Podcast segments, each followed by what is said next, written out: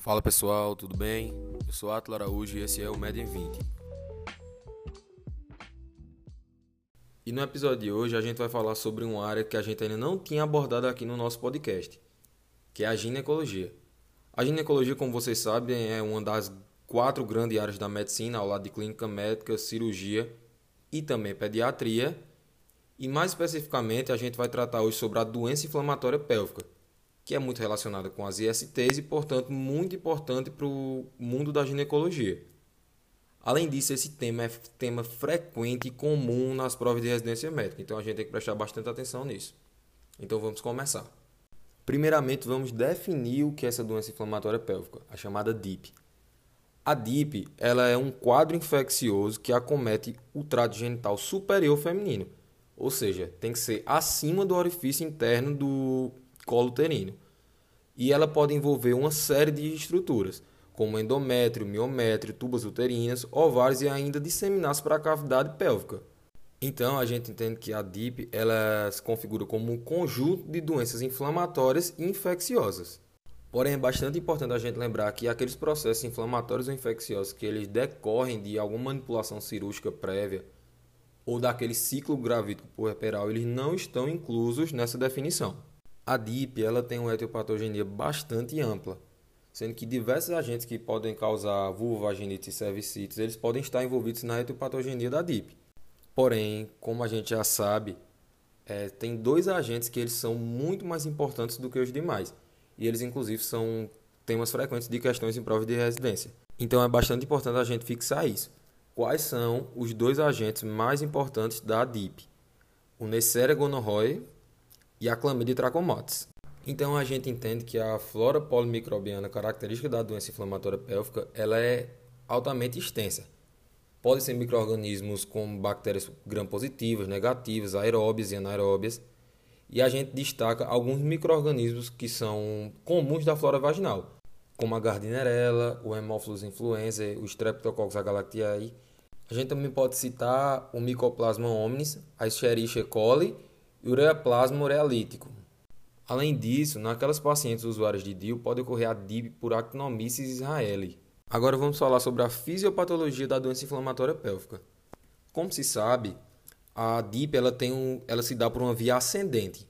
E essa ascensão das bactérias pela vagina e pelo colo do útero ela acontece preferencialmente em um determinado período, que é o período pós-menstrual, quando vai ter várias condições favoráveis, como as condições locais de pH, abertura do orifício uterino e contratilidade uterina. Elas vão favorecer a dinâmica ascendente. Então vamos descrever o caminho que esse agente percorre. Primeiramente, esse agente ascende pela endocévice, causando assim uma endocevicite aguda. Ele continua a subir pelo endométrio, provocando assim endometrite e progride até as tubas uterinas, levando a uma salpingite. E quando se encontra dentro das tubas, a infecção ela pode seguir dois cursos diferentes. Primeiramente, caso haja uma oclusão das fímbrias como meio protetivo, essa infecção ela vai ficar restrita àquele ambiente, levando ao aparecimento de piossalpinge no quadro agudo e hidrossalpinge como consequência futura por destruição daquele epitélio endotubário. Já naqueles casos em que não deu tempo das tubas se ocluírem, essa infecção ela pode atingir a cavidade pélvica desenvolvendo pelvoperitonite com abscesso no fundo de saco de Douglas ou abscesso tubo-ovariano.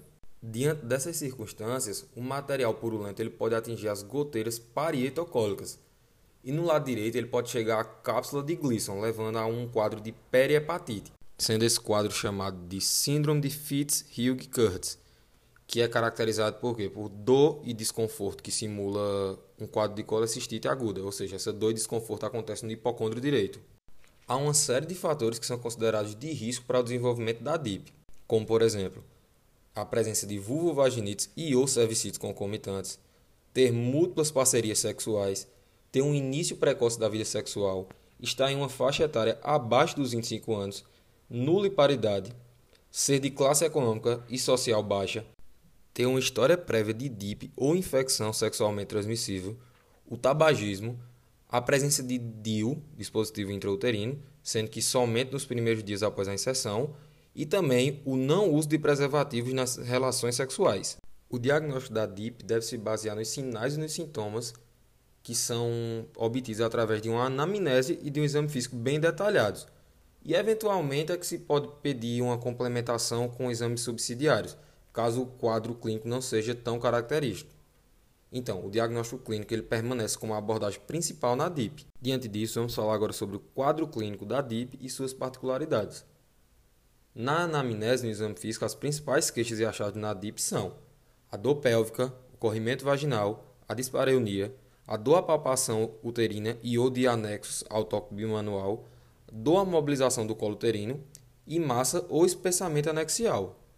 Esses sintomas eles podem estar em conjunto ou isolados. Há algumas particularidades no que diz respeito ao quadro clínico da DIP, especialmente quando a gente fala sobre as diferenças entre um agente etiológico e outro. Por exemplo, quando a DIP é causada pelo gonococo, o quadro clínico ele tende a ser mais exuberante, com a dor pélvica aguda, leucorreia purulenta abundante e essa instalação dos sintomas se dá de maneira abrupta. Já quando a infecção se dá pela clamídia, o quadro clínico ele tende a ser mais insidioso e menos exuberante, com sintomas de longo prazo e com intensidade menor. Muitas vezes esse quadro clínico diagnóstico se revela pelas consequências tardias de infertilidade por conta de fator tubo peritoneal, e é bastante importante a gente lembrar que essa regra, obviamente, ela nem sempre é exata. Pode haver o quê? Uma miscelânea tanto da intensidade dos sintomas quanto do seu tempo de aparecimento. Voltando ao diagnóstico da DIP, existe uma corrente de estudos que defende a subdivisão dos critérios para DIP é, em maiores, menores e específicos, específicos ou elaborados. É, essa subdivisão ela acaba não sendo tão utilizada devido ao fato de ser muito engessada e ela ser pouco prática no dia a dia sendo que só a título de informação, para que se feche o diagnóstico de DIP é, relacionado com essa corrente de estudos, tem que se ter três critérios maiores mais um critério menor ou a presença de um critério específico ou elaborado. Porém, como eu falei, o uso disso daí na prática diária é muito raro, mas eu posso deixar essa classificação a título de informação lá no Linktree. Em relação aos exames subsidiários da DIP, podem ser pedidos caso necessário o leucograma para monitorização da infecção e sua evolução terapêutica, a urocultura para afastar uma infecção do trato urinário, provas de atividade inflamatórias que geralmente estão elevadas, a microscopia vaginal, que deve evidenciar a presença de polimorfos nucleares, a pesquisa microbiológica, que vai indicar se a infecção é por clamídia, por gonococo ou por qualquer outro agente bacteriano, as provas de função renal e hepática e também o coagulograma naqueles casos de comprometimento sistêmico, as ultrassonografias pélvica e transvaginal, que servem para avaliação de coleções ou de abscessos pélvicos, a tomografia computadorizada ou a ressonância magnética, que serve para avaliar coleções pélvicas, que vai ver a localização precisa e a análise da extensão do processo, bem como o acometimento de estruturas adjacentes e a exclusão de diagnósticos diferenciais. Também a videolaparoscopia, que serve tanto para diagnóstico como para o tratamento. O beta-HCG, que serve para o afastamento de complicações obstétricas. E, por fim, as sorologias, que serve para o afastamento de infecções sexualmente transmissíveis.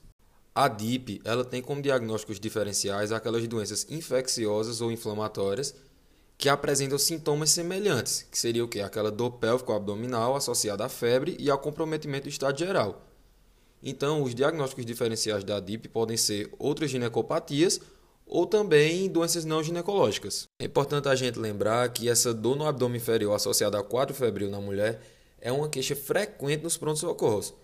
Isso daí vai acabar sendo um desafio diagnóstico devido ao vasto número de patologias que podem estar associadas a esse quadro. Agora vamos falar sobre os exemplos de diagnósticos diferenciais da DIP.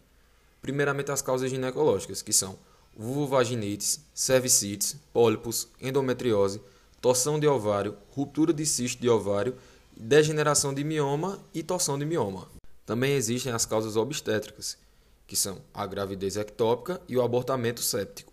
E por último, as causas não ginecológicas, que são o apendicite, a diverticulite, a litíase urinária, a infecção do trato urinário ou digestivo, a nefrolitíase e também as doenças inflamatórias intestinais, como a retocolite ulcerativa idiopática, a doença de Crohn e a síndrome do intestino irritável. Agora a gente vai falar sobre a conduta e as opções terapêuticas nos quadros de DIP. Uma coisa que é bastante importante a gente saber é que o tratamento ele deve ser iniciado de maneira precoce, porque caso haja um atraso nessa etapa, pode implicar em, quê? em graves danos ou complicações ao sistema reprodutivo feminino. E esse tratamento ele é composto por uma antibioterapia de amplo espectro contra aqueles principais agentes causadores da doença. Essa antibioterapia pode ser feita de maneira ambulatorial ou hospitalar, caso haja critérios para indicação de tratamento hospitalar. Os critérios para indicação de tratamento hospitalar são o abscesso tubovariano, gravidez, ausência de resposta clínica após 72 horas do início de antibioterapia oral, intolerância a antibióticos orais ou dificuldade para segmento ambulatorial, estado geral grave com vômitos e febre, dificuldade para a exclusão de emergências cirúrgicas como apendicite ou uma gravidez ectópica e também a imunossupressão. Como já foi citado, existem dois esquemas terapêuticos para a doença inflamatória pélvica, o ambulatorial e o hospitalar. No esquema ambulatorial existem duas opções, sendo que a primeira opção seria ceftriaxona 500mg intramuscular, dose única, associada a doxiciclina 100mg, um comprimido via oral duas vezes por dia por 14 dias, mais um metronidazol 250mg, dois comprimidos via oral duas vezes por dia por 14 dias. Na segunda opção do tratamento ambulatorial, a única diferença seria a substituição da ceftriaxona pela cefotaxima. Importante a gente perceber que essa antibioterapia de amplo espectro ela visa cobrir essa flora polimicrobiana, gram positiva e gram negativa, seja ela aeróbia ou anaeróbia. Já o esquema terapêutico hospitalar para o tratamento da DIP, ele conta com três opções. A primeira seria a cefoxitina, 2 gramas, intravenoso 4 vezes por dia por 14 dias, associada a doxiciclina de 100 mg, um comprimido via oral duas vezes por dia por 14 dias.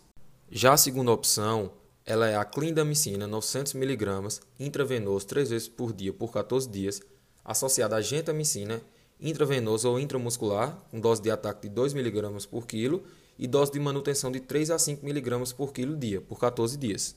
E por fim, a terceira opção, que seria a ampicilina subactam 3 gramas intravenoso 4 vezes por dia por 14 dias, também associada àquela doxiciclina 100mg, um comprimido via oral duas vezes por dia por 14 dias. Lembrar que a maioria dos guidelines recentes eles não recomendam mais o uso de quinolonas para o tratamento do gonococo, visto que tem um surgimento grande de cepas resistentes. Em relação à evolução do quadro de DIP, ela pode ser satisfatória ou insatisfatória. A evolução satisfatória é aquele quadro que tem melhora clínica e laboratorial em vigência de tratamento com antibioterapia a cada 48 a 72 horas.